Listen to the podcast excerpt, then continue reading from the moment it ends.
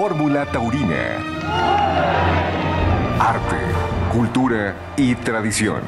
Todo lo que rodea a la fiesta brava con Alejandro Silvetti y Heriberto Murrieta en Fórmula Taurina. Aquí comenzamos.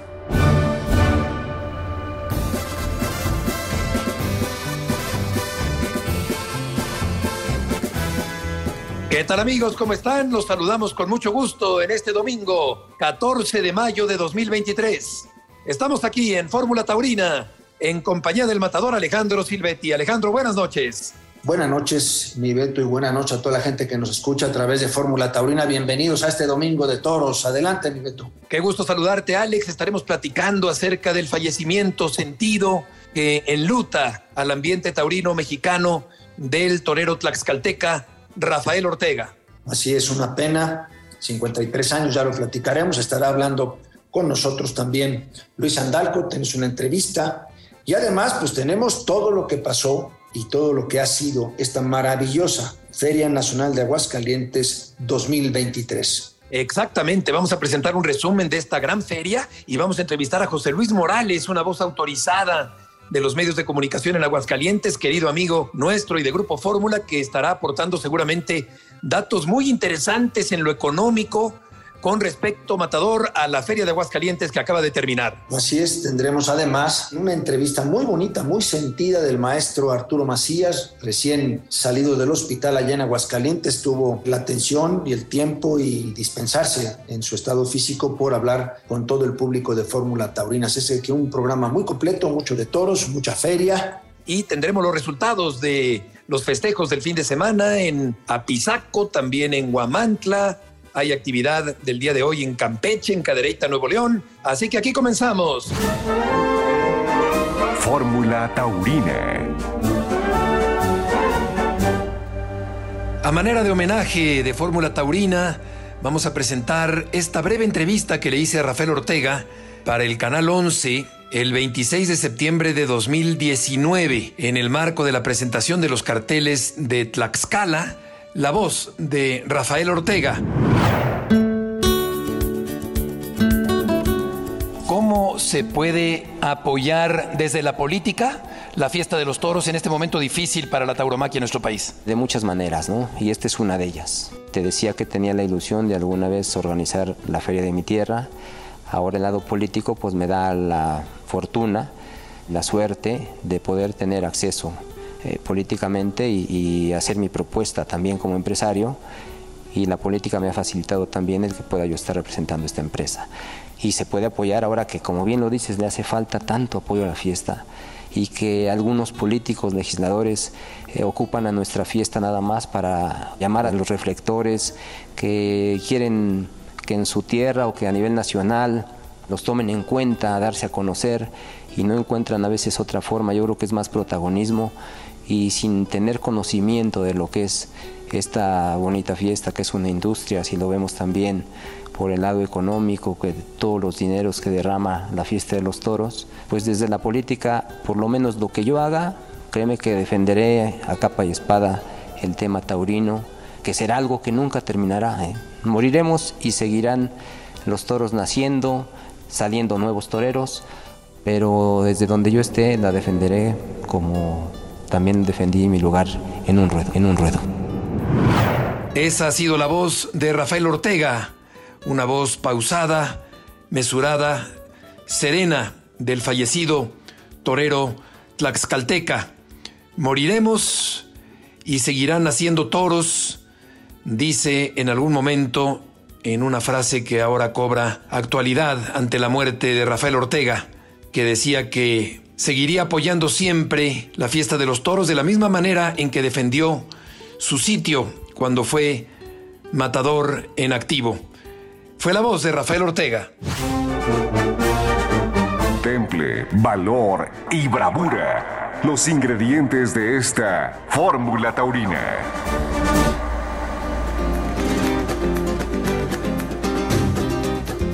Esta noche aquí en Fórmula Taurina, el matador Arturo Macías. Arturo, qué gusto nos da saludarte, Alejandro Silvetti y Heriberto Murrieta. ¿Cómo te va? Muchas gracias, un placer, de verdad estoy muy contento, muy agradecido con Diosito, con la vida de poder haber salido de esta y poder estar con ustedes en este programa para poder manifestar tantas cosas tan bonitas a, a los aficionados. Antes de hablar de la cornada y de tu recuperación, Matador, te quisiera pedir una reflexión o un recuerdo de Rafael Ortega. Ay, mi querido maestro, pues le aprendí muchísimo porque cuando yo empiezo a torear mucho, toreé mucho con el maestro.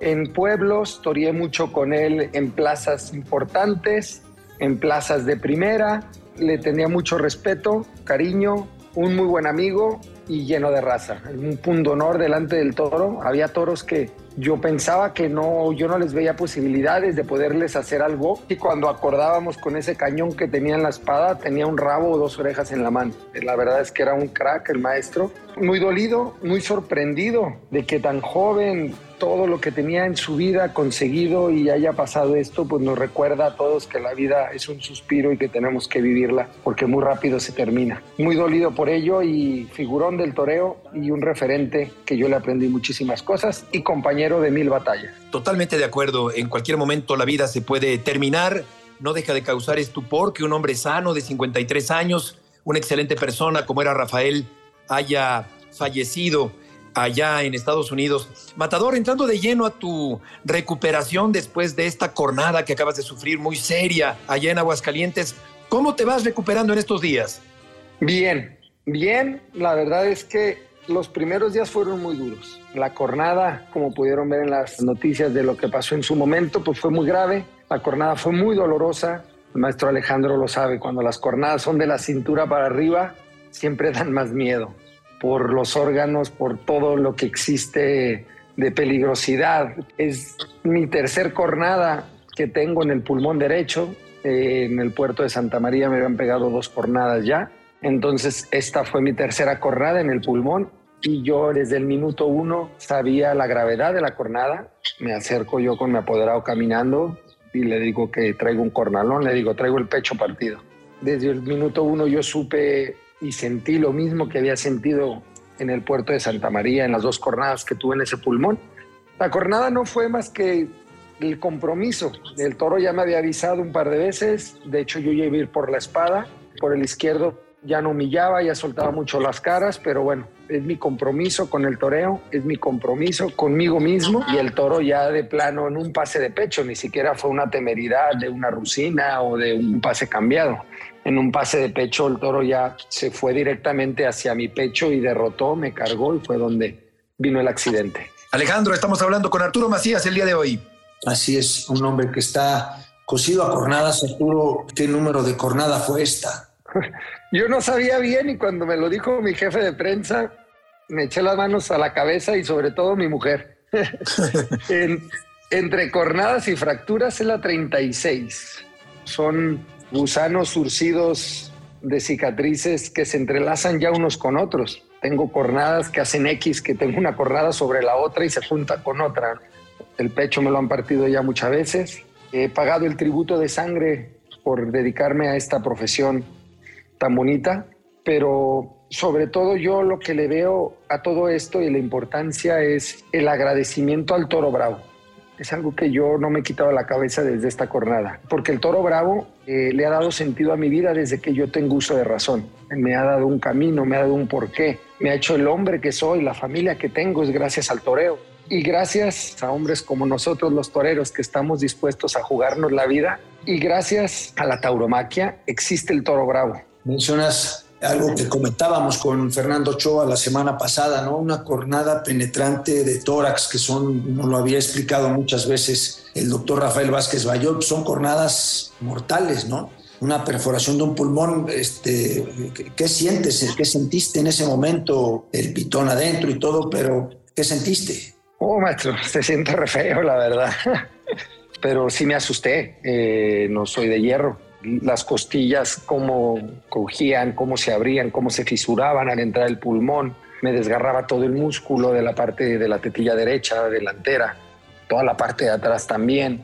Perforaba pero el pulmón y el pitón por dentro quedaba en mi hombro derecho. Mucho dolor, Me costaba muchísimo trabajo respirar, mucha incertidumbre. Yo quería matar el toro, yo quería matar el toro, intenté sostener la espada, pero con la lesión de hombro que tengo no pude sostener la espada. Fueron momentos muy difíciles en la enfermería. El cuerpo médico en Aguascalientes, la verdad es que es una chulada. Yo desgraciadamente conozco muchos cuerpos médicos de México, del mundo. He derramado mi sangre en España, en Francia, en Perú, en México. Esta es mi quinta cornada en la Plaza de Toros Monumental y en cuatro minutos estaba en el hospital. La verdad es que las autoridades aquí en Aguascalientes, tanto municipales como estatales, lo tienen perfectamente bien organizado para cualquier jornada de gravedad. La operación duró bastante. El primer día, el domingo, fue muy doloroso. Estuve en terapia intensiva tres días, tres días en terapia intermedia y dos días en piso. Estuve en total ocho días. El sábado, el domingo, en la cama sin moverme y el lunes fue uno de los días más dolorosos de mi vida, sino de no sé si el más, pero de los más dolorosos. Me, me tenían a morfina porque los dolores, respirar costaba, era muy difícil eh, hablar, era muy difícil respirar, dolía mucho vivir. Fue un día difícil para mí, también anímicamente me caí, que también es bueno y me lo permití, porque luego después nosotros los toreros siempre queremos ser muy duros, ser muy duros, nos la tragamos y eh, ese día yo me dejé caer, me pasaron a quirófano inmediatamente, me pusieron morfina hasta arriba para el dolor. El martes, miércoles ya me empezaron a terapia intermedia, fui evolucionando hasta el sábado poderme dar el alta.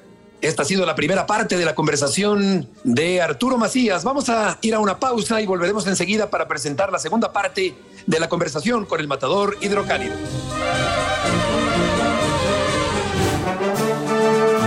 Ya estamos de regreso en Fórmula Taurina.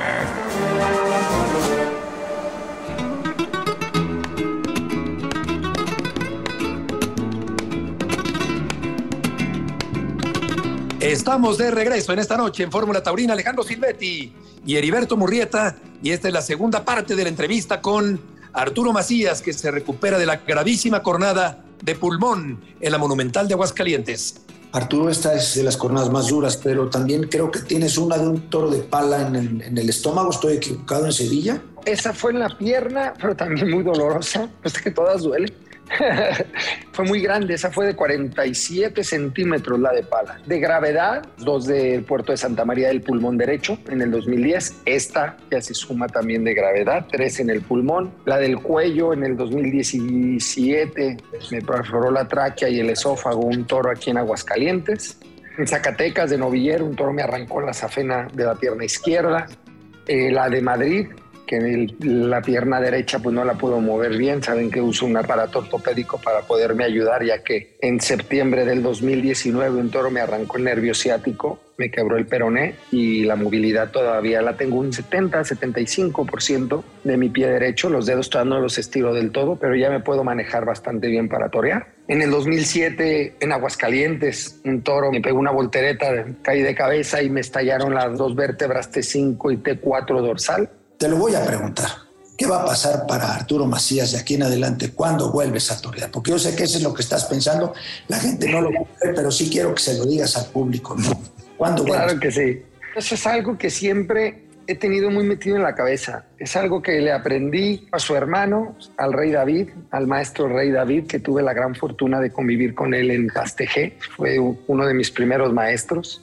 Tuve la fortuna de antes de estar con otro crack, con el maestro Curro Rivera, en la escuela de Fermín Rivera, luego después en Bastejé, y luego después con alguien que marcó mi vida hasta la actualidad, mi padre taurino, como lo llamo yo, que fue Antonio Corbacho. Tuve la oportunidad de directamente de hombres forjados, de hombres con un carácter distinto y especial, el que somos héroes. Yo cuando me visto de torero, me visto de torero con todas sus consecuencias. El toro ya me había avisado muchas veces y yo sabía que iba a cobrar. Era mi segunda tarde, se me había escapado en la primera tarde el triunfo, iba muy claro en la, mi cabeza. Yo caminando no salía. O salía a hombros de los aficionados o salía por donde salí. El toro desde que salió sabía que me iba a poner difícil mi meta, pero así es esto. Yo estoy dispuesto a darle mi vida, aunque se oye trillado, pero lo demuestro. Yo no veo mi vida si no es por torear y mientras pueda siempre estaré en la línea de fuego. Y yo quiero trascender, quiero dejar mi nombre en, en el toreo mundial, no por ego, porque yo todavía tengo muchos sueños que hacer. Yo España lo tengo metido en la cabeza, entre más pasa el tiempo, más me asiento en mis sueños y en mis ideales, a pesar de que soy uno de los toreros más veteranos que están en el escalafón, con cerca de 600 corridas, 18 años de alternativas. Tengo muchos sueños por cumplir todavía y yo lo de Madrid, lo de España, lo tengo muy metido en mi cabeza y no cesaré eh, en mi empeño hasta llegar a ello. Y esta jornada no vino más que a fortalecer mi vocación y mi convicción y mi bravura interna de que a mí nadie me para. Yo no toreo por dinero, yo no me arriesgo por ego ni porque reconozcan. Yo toreo porque es lo que me hace feliz. Yo soy un hombre que le gusta arriesgar, soy un hombre que le gusta jugar con fuego desde que soy chiquito y así es como yo consigo el toreo y así es como consigo la vida. Me enrollé un poquito más, pues es que me emocioné. me voy a dar el lujo, si se puede llamar así, porque la cornada está muy grave. Ustedes me ven aquí a toda madre, pero me duele un montón respirar el pulmón pues, está perforado, las costillas, tengo un, desastre, tengo un boquetón. Eh, los doctores me dicen de dos meses a tres meses, o sea, lo que es todo mayo, todo junio, y es muy seguro que también sea parte de julio. Porque, vale, podré empezar a prepararme y entrenar. En, o sea, en dos meses voy a empezar a prepararme. Yo no quisiera en dos meses ponerme delante de un toro si me hace inconsciente e irresponsable para la gente que paga un boleto de los dos meses que los doctores me dan para ya poder hacer físicamente mis esfuerzos, pues yo creo que me, me, tomaría un mes para prepararme taurinamente hablando, ¿no? Tampoco me quiero adelantar, es más o menos mi pensamiento. Igual y es antes, igual y es después. O sea, sí va a ser un poquito de largo, de paciencia. Así será. Sí, yo creo que es eh, impactante y valioso este testimonio. Así es esto, dice Arturo Macías, esa frase resume la aceptación de lo que conlleva el toreo. Las cornadas no borran tu sonrisa, tu compromiso con tu profesión, tu forma positiva de ver la vida, tu excelente actitud ante la vida, unas cicatrices encima de otras cicatrices, verdaderos laberintos en tu piel. Yo te preguntaría, ¿el riesgo de morir aumenta tu espiritualidad? Oh, qué buena pregunta, Heriberto. Sí, sí, la verdad sí. Yo he tenido cornadas que le he visto las orejas al lobo. Y el ponerte en el filo del barranco tantas veces en distintas etapas de mi vida que ya lo he hecho, sí te enseña que hay algo más allá. Yo lo he vivido, yo lo he sentido. Antonio Corbacho me lo inculcó. Llevo ya 13 años haciendo yoga, me enseñó la meditación y desde que conocí todo ese mundo de tu autoconocimiento emocional, de lo que tus emociones le hacen a tu cuerpo, lo que tu mente le hace a tu cuerpo. Estar muy presente, no estarte latigando tanto con el pasado, ni estar tan incertidumbre en el futuro, y tratar de conectar en ese más allá consciente, sin tener que estar cornado, es algo muy bonito, que a mí me ha enganchado y que esa espiritualidad se la he transmitido a mi vida y sobre todo a mi toreo yo cuando toreo es como una meditación activa. No sé si me explique. Es un poco revuelto, pero es como una meditación activa donde, donde está en juego todo. O sea, yo, yo medito mucho, pero obviamente medito eh, tranquilo, sin movimiento, pero también existen meditaciones activas. Y el torear es como una meditación activa donde estás enfocado en los ojos del toro. Intento tener esa conexión espiritual con los toros. Lo he tenido con pocos toros uno tú lo viste y seguro el maestro también, con Cuatro Caminos, por ejemplo, de José Tomás en el mano a mano en la México. Sí, cómo no. Tuve una conexión espiritual con él. Yo no pensaba en otra cosa, en técnica, en nada más que estar en el momento, en sus sentimientos, en su esencia, en su espíritu.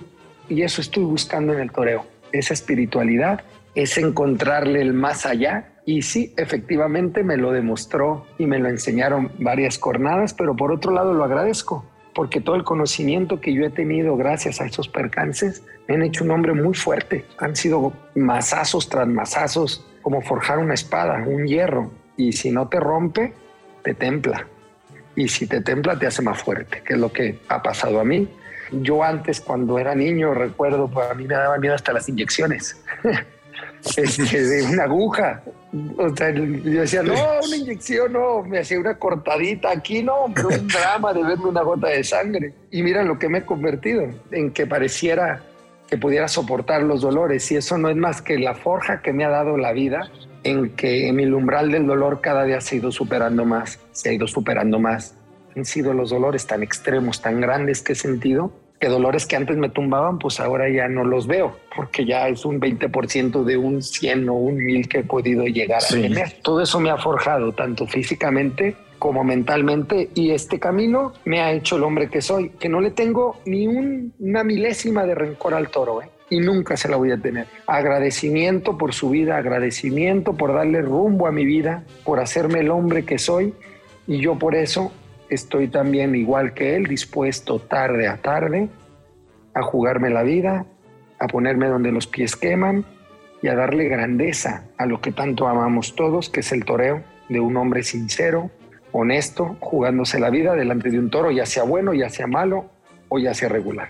Y hay grandeza y hay compromiso en tus palabras. El toreo es una meditación activa, una definición profunda insólita de Arturo Macías de lo que es el toreo. Te preguntaría, Matador, por último de mi parte, ¿qué tan difícil es ponerse otra vez en el sitio de las cornadas? Ay, no sé. A mí en lo personal, cada cornada es diferente.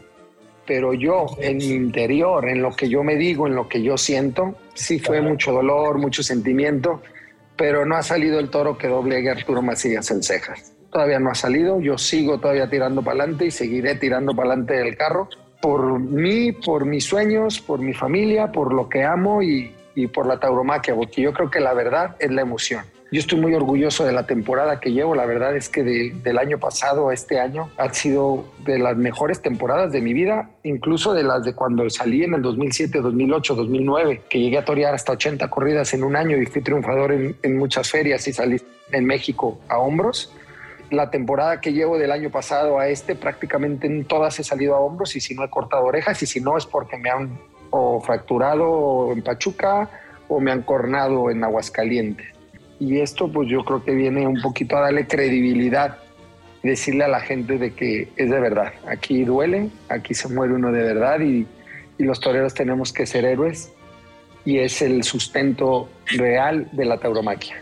De acuerdo, de acuerdo, Matador. Pues qué gran testimonio, qué profundidad, qué actitud. Te agradecemos muchísimo que hayas tomado esta llamada y te mandamos un abrazo muy fuerte, deseándote una completa y cabal recuperación.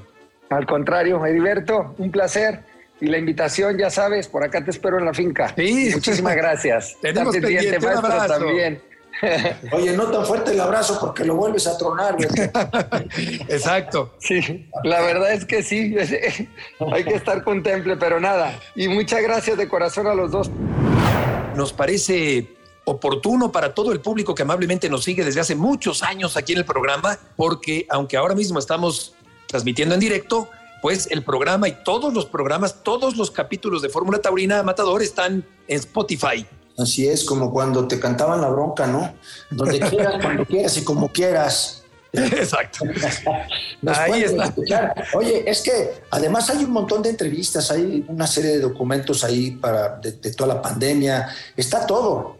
Así es de que cuando quieran, como quieran y, donde sea, lo, como dicen los españoles, lo pueden pinchar en el Spotify. Exacto. Nos gustan en Spotify, pones Fórmula Taurina y ahí te vas a encontrar todo lo que quieras escuchar todo lo que, todo este, este esta serie de, documentos que se quedan siempre editados simplemente para que todo el mundo tenga acceso. Si por algo no está con nosotros en este momento en vivo a las eh, de 9 a 10 de la noche en las estaciones de radio de Grupo Fórmula, en el 103.3, 104.1, pues finalmente está esa manera de escucharnos donde quieran, como quieran y donde sea. Totalmente, hay, hay una cantidad de testimonios, hay decenas de personajes de la fiesta de los toros eh, yo creo que está contenido en Fórmula Taurina eh, un historial muy amplio, muy completo de la tauromaquia contemporánea en México, en el mundo. Así que la invitación para que nos acompañen también en Fórmula Taurina a través de Spotify. Vamos a ir a una pausa y volveremos enseguida con más información y opinión sobre la fiesta de los toros. Ya estamos de regreso en la Fórmula Taurina.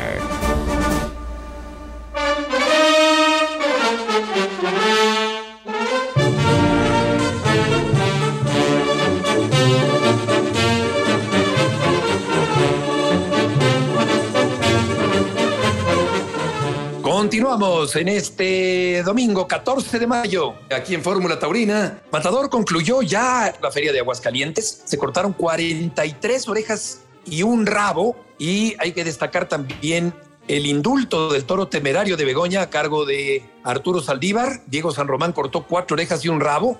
Y hubo tres cornadas muy serias.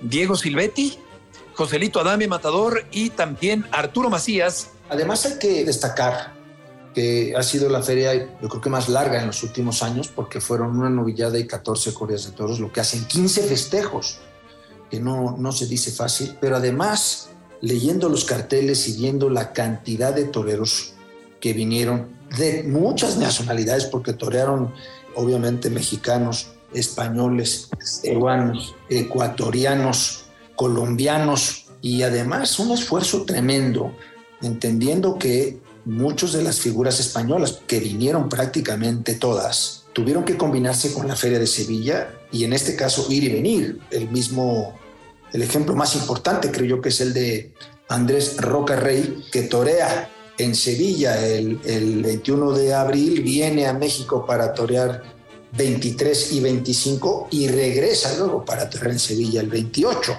Así es que nada más en el caso de la máxima figura del toreo mundial, un esfuerzo impresionante, una logística impresionante para poder llevar a cabo esta feria. Sinceramente, una feria extraordinaria extraordinaria. Joselito Adame cortó cuatro orejas, el Conde cortó tres, se concedió una alternativa. El debut de Marco Pérez en una corrida mixta llamó mucho la atención.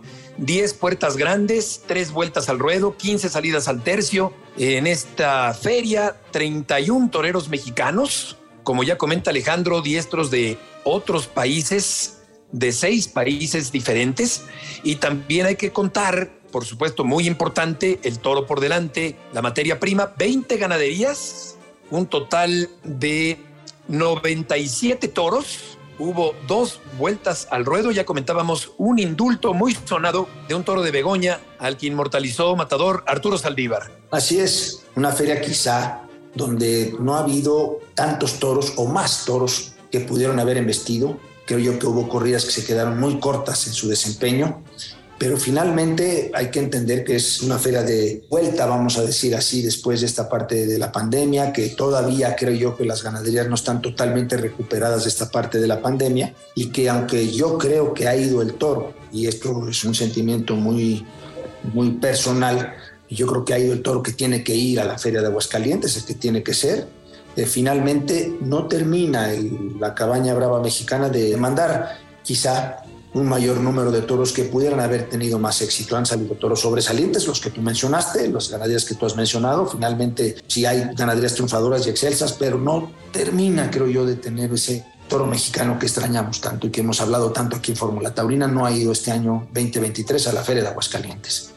Es cierto, ojalá que mejore en ese sentido el comportamiento del toro el año próximo. A mí me tocó ver la corrida de la estancia, por ejemplo, que lamentablemente no funcionó. En aquel domingo 23 de abril que tuve la oportunidad de estar para Fórmula Taurina allá en Aguascalientes. Destacó el salmantino Marco Pérez, este niño que torea muy bien, que tiene una gran frescura, una cabeza muy clara, tiene buena técnica, le llega mucho a la gente, aunque se le fue vivo su primer novillo en esa única intervención que tuvo en la Monumental de Aguascalientes. Vamos, si te parece, Matador, a platicar con José Luis Morales sobre la parte también importantísima de derrama económica de esta feria de Aguascalientes que acaba de terminar. Dedicada especialmente a la gente que no tiene conocimientos en la parte económica de lo que es y lo que hace la fiesta de los toros y lo que es una feria como Aguascalientes. Especial dedicatoria para que puedan entender los que atacan la fiesta que no solamente van a matar esa especie, sino que aparte van a cerrar la llave de un ingreso importantísimo para miles de familias mexicanas. De la voz del que es el líder de opinión más importante que tiene Aguascalientes, el número uno en los medios en Aguascalientes, está nada más y nada menos que el director del periódico Hidrocálido, de Radio Universal, de todo el grupo de medios que tiene la familia Morales. Eh, si algo llamó mucho la atención es, estaban aquí Uli, Rocarrey, eh, Castela, eh, Ginés Marín, el niño torero Marco Pérez, Andy Cartagena, Joselito, Diego Silvetti, Saldívar, El Payo, lo mismo que te ofrecía Sevilla, te lo estaba ofreciendo Aguascalientes. Y entonces juntas todos esos elementos, bueno, Lo primero que yo les diría es que he localizado algunas fuentes que me parece son confiables y que pueden dar respaldo a la información, a lo que les voy a señalar a continuación. Hablo del INEGI y de la Universidad Autónoma de Aguascalientes. Y quiero decir que en una especie de conjunción con un palenque histórico, con un foro de estrellas que fue famoso internacionalmente, por ejemplo, por Rod Stewart, da números que me parece con mucha contundencia le harán saber a México entero lo que significa la Feria Nacional de San Marcos para nosotros y, por ejemplo, lo que han dejado de ganar en otros lugares donde han prohibido la fiesta. En San Marcos 2023 se calcula que se realizaron 10 millones de visitas. Esto no quiere decir de ninguna manera que tuvimos 10 millones de visitantes.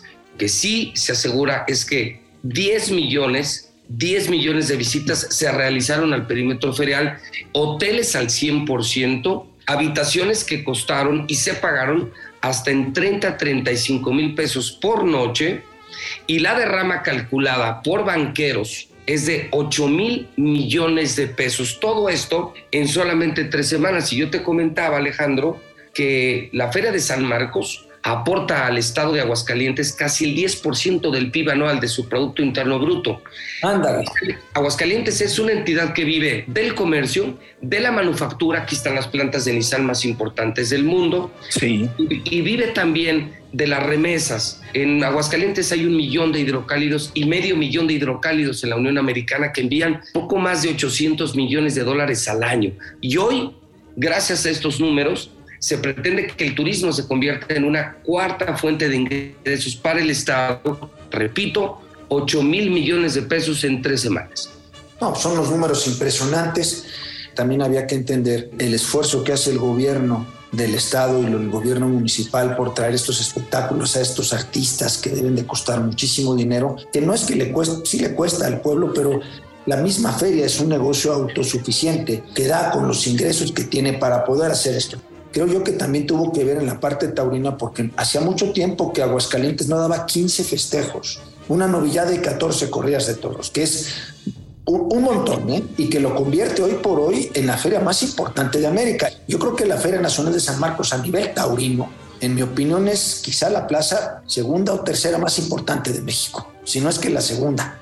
Yo me quedaría con que todo se dio para que este 2023 se pudiera presentar todo este fenómeno. Brincas a que en el cereal taurino vinieron los toreros que estaban simultáneamente en Sevilla. Aquí en Aguascalientes nacen y se hacen los toreros. Muchos de los toreros que hoy están en la oferta mundial o en la oferta nacional nacieron aquí y los que no nacieron aquí se vinieron a la escuela taurina. Entonces, aquí en Aguascalientes, de verdad que se vive un taurinismo único en el país. Todo el mundo es aficionado a los toros. Hay actividad taurina todo el año, hay ganaderías por todos lados, ya metieron toros a las vendimias. La marca Aguascalientes yo no la podría concebir sin el tema de los toros. Es como una columna vertebral. Yo, no vería una actividad. Aquí no han desfilado los antitaurinos, aparecerán 10 o 15 afuera de una plaza de toros, pero no han tenido ni el eco ni la fuerza como sí ha pasado en otros lugares del país. Sí, exactamente, haces un, una radiografía muy interesante, muy completa, con datos muy útiles, José Luis, sobre lo que es la Feria de Aguascalientes.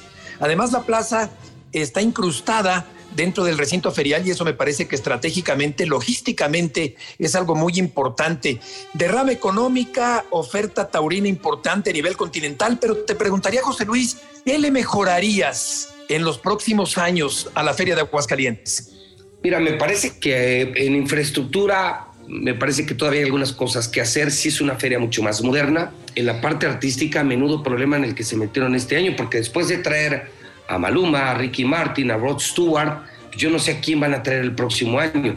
Eh, es una feria perfectible, eh, mejorable, pero cuando ya tienes hoteles las tres semanas al 100%, cuando te deja tanto dinero, yo creo que está en un proceso de irla puliendo sin perder la esencia. Una feria que te permite beber en la vía pública, pues estamos bebiendo eh, 700, 800 mil personas, ustedes lo han visto, y salvo pequeños incidentes o pequeñas riñas, sigue siendo una feria muy segura. Yo, yo creo que más bien estamos en una etapa de pulir, pero no le cambiaría grandes cosas a la feria. Vamos a ver después de esta qué se puede mejorar y qué se puede hacer para el próximo año. Muy bien, Mi querido José Luis, pues es un placer escucharte, te lo agradecemos a nombre de Fórmula Taurina, que nos hayas dado estos datos, toda esta información adicional a lo que es la Feria Taurina de Aguascalientes y a la parte taurina también. Un abrazo y si Dios quiere nos estaremos viendo por allá por la tierra de la gente buena. Gracias, José Luis. Un abrazo sincero y si me permiten, Alejandro Heriberto, para terminar un mensaje desde aquí, desde Aguascalientes, una tierra muy taurina. Yo soy taurino, y exijo respeto, pero también exijo respeto para los antitaurinos. Lo único que sí les digo a los antitaurinos, en lo que sí jamás estaré de acuerdo, es en la forma en que se manifestaron después de los dos percances que sufrieron el Cejas y Sí, de acuerdo. El decir eh, toros dos, toreros cero, el desearle la muerte a dos muchachos que se jugaron la vida y, y que solo están desempeñando su profesión. Eh, me gustaría decirlo de otra manera, por respeto no lo voy a decir, pero así no, simplemente antitaurinos, así no y con eso no. Pues Totalmente de acuerdo. Qué bien dicho, José Luis, y te agradecemos muchísimo que hayas tomado esta llamada. Un abrazo muy fuerte, querido José Luis. Abrazo sincero desde Aguascalientes. Esta es su casa. Vamos a ir a un corte comercial, pero ya continuamos. No se vayan, aquí seguimos en Fórmula Taurina.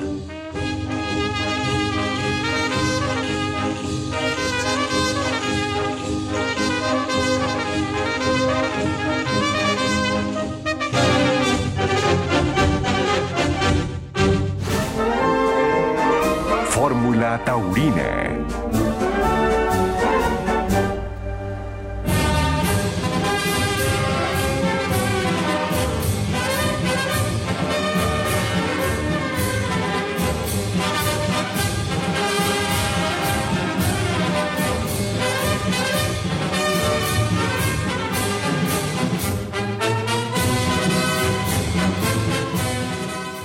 Esta semana murió Gerardo Martínez Ancira, el hermano de Manolo Martínez, el famoso ganadero de El Colmenar, el hermano mayor de Manuel Martínez Ancira, de Manolo Martínez, murió en Ciudad Victoria, en Tamaulipas, tenía 91 años de edad. Gerardo Martínez, un hombre con amor a la fiesta de los toros, con una auténtica pasión a la tauromaquia durante muchos años, como ganadero allá en el norte de la República Mexicana. Hay que recordar que tanto Gerardo como Manolo eran sobrinos nietos de Venustiano Carranza, que fuera presidente de México, un hombre que está en la historia del toreo en México porque decidió cancelar los festejos taurinos Venustiano Carranza el siglo pasado, hace más de 100 años, Venustiano Carranza abolía la tauromaquia en el país y uno de sus sobrinos nietos era precisamente Gerardo Martínez Ancira, que fuera ganadero durante muchos años. En 1965 compró un lote de vacas españolas Parladé al ganadero de la Punta, Paco Madrazo, y ahí empezó a desarrollar el enorme conocimiento que tuvo Gerardo Martínez Ancira para llevar adelante esta labor como ganadero. Nuestro pésame a la familia del ingeniero Gerardo Martínez, el ganadero del Colmenar y hermano de el reconocido y célebre torero mexicano Manolo Martínez. Por otra parte, no hubo suerte en la corrida que se realizó el pasado viernes por la noche en Apizaco, en Tlaxcala. Una corrida pasada por agua, una corrida con un clima desapacible, un poco de frío en la Plaza Rodolfo Rodríguez El Pana en esta corrida a favor de la Basílica de la Misericordia. Hubo media entrada en Apizaco la noche del viernes con toros de Begoña y de San Miguel de Mimiahuapam, bien presentados, pero que no dieron el juego esperado estos toros de Begoña y Mimiahuapam. Hubo algunas aportaciones durante la noche por parte del español Antonio Ferrera, que por cierto dio una conferencia al público taurino tlaxcalteca, Angelino de Arriaga y Arturo Gilio también. Antonio Ferrera, silencio y ovación. Angelino de Arriaga, ovación y silencio tras dos avisos. Y Arturo Gilio, silencio en su lote. En esta corrida, a la mitad del festejo hubo una vuelta al ruedo por parte de los tres toreros, las tres AES, Antonio, Angelino y Arturo, con la Virgen de la Misericordia y los nombres de los toros de Begoña y Mimiahuapan fueron bautizados con nombres alusivos a Rafael Ortega, que mañana cumplirá una semana de haber fallecido. El bien recordado torero tlaxcalteca que murió la semana anterior en una ciudad de Utah, allá en los Estados Unidos. Por cierto, hubo algunos cambios en cuanto a los homenajes póstumos a Rafael Ortega en el estado de Tlaxcala, debido a la logística que se implementó para esperar los restos mortales de Rafael Ortega y poder rendirles tributo en el estado de Tlaxcala. Es por eso que hubo algunos cambios en cuanto al funeral de Rafael Ortega allá en Tlaxcala. El día de ayer hubo una guardia de honor en las instalaciones del Congreso del Estado, un homenaje en la Plaza Ranchero Aguilar de Tlaxcala a las 5 de la tarde, también una misa ahí mismo en la Plaza Ranchero Aguilar a las 6 de la tarde y una velación de cuerpo presente en la Basílica de la Misericordia de Apizaco a partir de las 7.50. Y hoy domingo hubo una misa de cuerpo presente en la Basílica de la Misericordia en Apizaco para recordar a Rafael Ortega. Temple, valor y bravura. Los ingredientes de esta fórmula taurina. Por lo que toca la Feria de San Isidro en la Plaza de las Ventas de Madrid, el día de hoy casi se llenó la Plaza de Toros de las Ventas, la feria taurina más importante del mundo, una tarde soleada con ráfagas de viento, toros de escolar, toros de José Escolar bien presentados y estuvo a un buen nivel en esta corrida Domingo López Chávez y lo mismo Fernando Robleño, que recientemente toreó en México, y Gómez del Pilar. Domingo López Chávez, Palmas tras un aviso y Palmas, Fernando Robleño, Azul Marino y Oro, el terno de Robleño, ovación tras un aviso en su lote y Gómez del Pilar tuvo la oportunidad de cortar una oreja en su primero y silencio tras un aviso en su segundo turno. El día de hoy, y López Chávez recibió una fuerte ovación en la Plaza de las Ventas por su vigésimo quinto aniversario de carrera profesional. Y hablando de la Feria de San Isidro, el mexicano Isaac Fonseca tiene una cita con la historia el día de mañana, después de tomar la alternativa el año pasado en DAX. Mañana lunes, día de San Isidro, precisamente, va a confirmar su alternativa en la Feria de San Isidro, alternando con Miguel Ángel Pereira, que será el padrino de la confirmación del mexicano, y también Ángel Telles forma parte del cartel. Pero lo que llama la atención y que reproducen varios medios españoles el día de hoy es que llegará a la plaza en camión.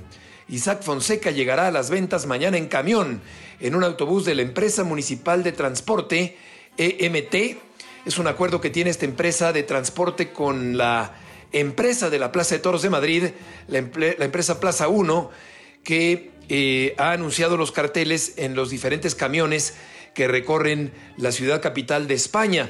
Y aquí se trata de dar relevancia al transporte público de Madrid con la presencia de un mexicano que en lugar de llegar en coche o caminando, va a llegar en un autobús. Dijo en una declaración Isaac Fonseca al periódico El Mundo de España, me parece una iniciativa novedosa, viene bien de cara a la sociedad. Es todo un mensaje. Estamos en San Isidro. Tenemos que sacar pecho de la tauromaquia en la ciudad. No podemos escondernos. Me acompañarán jóvenes, además de mi equipo. Tenemos que sentirnos orgullosos de nuestra pasión. Esto dijo Isaac Fonseca al preguntársele sobre esta llegada que tendrá el día de mañana en autobús, una llegada original, eh, simbólica y a la vez insólita por parte de un torero a la plaza titular del mundo. Una plaza de las ventas que tiene importancia en la carrera de Isaac Fonseca. En 2021 cortó una oreja en 2018 había abierto la puerta grande como novillero sin caballos y precisamente el día de mañana va a lidiar toros del Parralejo, llevando como testigo a Miguel Ángel, como padrino de la ceremonia, quiero decir, a Miguel Ángel Pereira, y ya decíamos, estará como el testigo de la confirmación Ángel Telles en esta corrida, un buen torero, por cierto, Ángel Telles, para la corrida del día de mañana. De tal manera que está eh, la expectación a tope Esto será cubierto por Mundo Toro TV. Toda esta llegada, el trayecto en camión, cuando descienda Isaac Fonseca del camión y eh, entre a la zona del patio de cuadrillas de la Plaza de las Ventas de Madrid y desde luego que quedará ya después en lo anecdótico esta forma de llegar porque lo importante será lo que Fonseca pueda dar en el ruedo. Es un torero que tiene capacidad, que tiene valor, es el novillero que como tal hizo la temporada más importante de cualquier otro aspirante a la alternativa mexicano en España en muchos años y mañana le toca confirmar su alternativa. Será también la primera presencia mexicana en la feria más importante del mundo de 2023. Vamos a ver más adelante también, desde luego, a Leo Valadez, a Arturo Saldívar y a Octavio García El Payo en esta representación mexicana de cuatro toreros en la feria taurina más importante del mundo. Por lo pronto, Fonseca, el día de mañana, confirmando su alternativa. Fórmula Taurina. Y con estos resultados de la actividad del fin de semana en la República Mexicana, estamos llegando, Matador, al final del programa del día de hoy. Así es. Gracias a todo el público de Fórmula Taurina por escucharnos. Nos vemos el próximo domingo y mientras tanto, suerte siempre.